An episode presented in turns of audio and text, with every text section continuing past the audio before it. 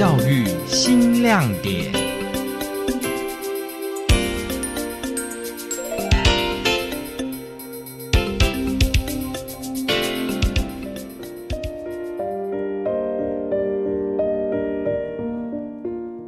听众朋友您好，欢迎收听教育新亮点。今天的节目，请跟着台北总台的玉琴来到桃园大冈国小学前特教班的课堂。这里有一群慢飞天使，在王梅英老师的带领下，努力的认识生活中的风景。几角形？帮我数数看。一、二、三、四、五、六，六个。六角形，六角形是葡萄的颜色，葡萄的紫色。葡萄的紫。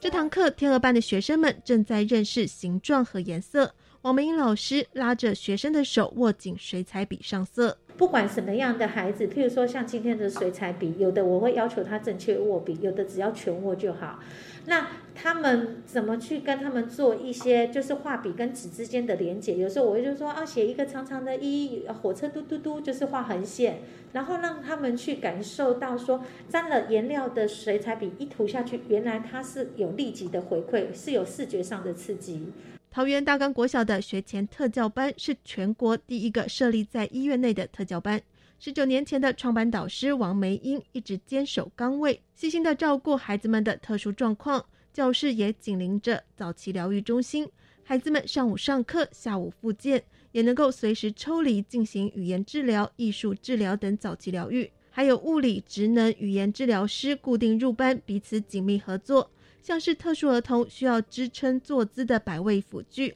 老师们就可以在治疗师的协助下，了解如何透过正确的摆位，避免孩子因为姿势不良而影响健康。原来一个摆位对一个孩子，除了坐姿的影响，它会影响他上课的状况。因为如果你坐姿摆位不那么正确的话，其实他的张力也容易出现，然后再就是他姿势不良，会影响他整个身体的变形。那像跟治疗师合作，物理职能老师都会叫我们摆位，还有一些作战姿的训练。那这个跟我们以前在学幼儿教育，跟以前在学学前特殊教育的部分来讲的话，等于是说我们对身体的每一个关节会更加的清楚。那我们在协助的时候，比较不会让孩子受伤，或者是因为长期的自私不良，让他的身体变形，或者甚至需要去开刀。所以我是觉得说，这样子的合作模式，让我们对孩子的身体构造更了解，让孩子接受学前教育的同时，也能够持续复健，一路上也协助这群慢飞天使找到希望。王梅英老师曾和语言治疗师合作，帮助需要以鼻胃管喂食的孩子练习吞咽。语言治疗师有教我们，就是我们在送食物进去的时候。要从牙齿两侧送进去，然后要靠近比较是那种就是呕吐的反射区，然后呢，食物送进去以后，其实我们还在做帮他做一些口腔附近的按摩，让他帮助做出那个咀嚼跟吞咽的动作。一天三餐泥状的食物必须要特别调制。每次的喂食都要花上许久的时间。你看他这样子被灌食，这么小的年龄，你因为我自己也有小孩，你会觉得不舍。那既然啊，语言治疗师也也愿意跟我们一起来努力，那我觉得家长也放心让我们这样子做，那我们就这样子做下去。只是当开始在做，我们真的不知道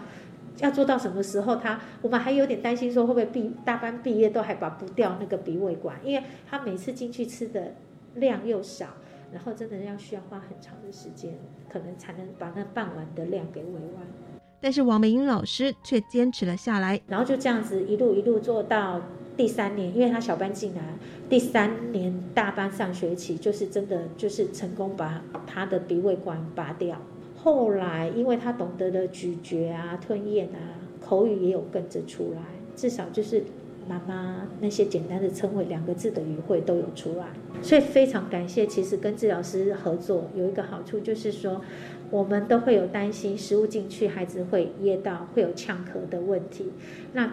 他们给我们的一些专业的示范，我们再做给他看一次，确定动作是安全的话，我们每天这样子不断的练习，周一六练习到周五，然后假日再请家长配合，我觉得这样子的成效就会非常的明显。用三年的时间，成功让原本需要以鼻胃管喂食的孩子能够正常的进食，也证明只要愿意，孩子并不是什么都不会。生活自理对一个孩子来讲很重要。如果你今天其他能力都没有发展出来，可是至少能力比较弱的孩子，你至少你要学会吃跟喝，因为这是延续你生命最基本的一个功能在。对，所以我们会要求，就是功能再怎么弱的孩子，也要练习进食。我觉得我们的孩子长期都是被保护的，被照顾的好好的。那他们很缺乏所谓的生活经验。那家长有时候会觉得说，他不知道怎么去接接触这样的孩子，他觉得说，哎，孩子好像什么都不会。那我都会跟家长讲一件事情，就是带着孩子做，有一天他会知道手是可以拿汤匙吃饭的。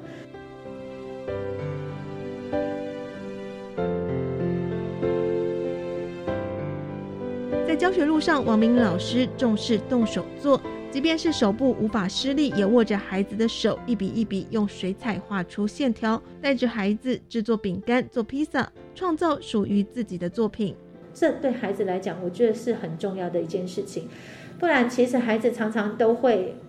耳朵，如果他的耳力没有问题，可能大人都会说啊，我的小孩不会什么，不会什么。可是，在求学的过程中，我们是希望建立是我的孩子会什么。让孩子的自信心是可以建立的，然后让孩子不管今天的孩子是重症的孩子，他也应该要有受教权。那在他的这一段就是学龄前的这一段时间，我们希望给他的是生活经验，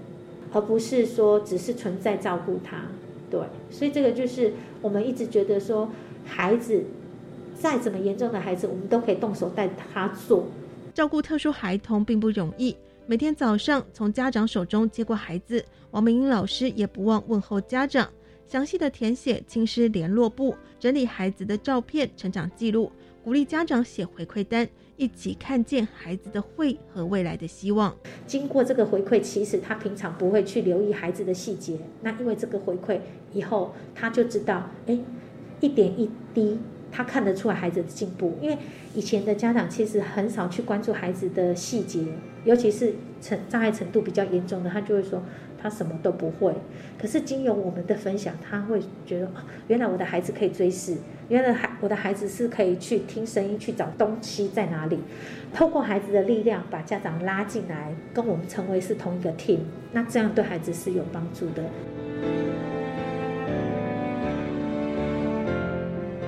投入特教领域十九年，王美英老师曾荣获优良特殊教育人员，也获得教育大爱金狮奖的肯定。一路走来，好伙伴语言治疗师郭佩锦也深刻感受到他对孩子的付出。这十九年来，他真的可以为了特殊的孩子去精进不同的技能。例如说，除了职职能、物理、语言以外呢，呃，之前有听障的孩子。他可能就要去学手语，哦，视障的孩子，哎，他可能要跟那个呃视动的治疗师再去看课堂上面怎么样去增加触觉的一些训练的技巧，那这些都是要花他额外的时间，然后嗯，来不断不断的呃呃，他他都说他是这十八般武艺，他都 很愿意去学啦。老师说：“老师不是神，无法创造奇迹，但是我愿意从基础慢慢扎根，为家长做好每一步示范，投入特殊幼儿的学前教育，给家长希望，也让孩子进步。”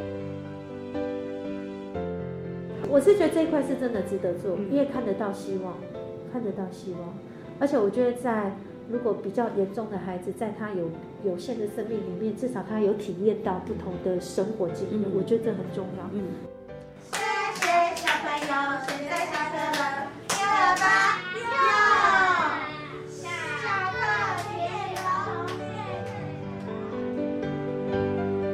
鹅班的教室里，孩子唱着下课歌。十九年来，王美英老师爱孩子的心始终未变，让孩子在学前教育阶段得到最大的帮助，感受身边美丽的风景。就像教室墙上的许愿一样，他希望天鹅班的孩子都能够平安快乐的长大。本周教育新亮点为您报道，在教育现场撑住特殊生的那双手，如何用教育创造孩子更多的可能性？欢迎听众朋友收听。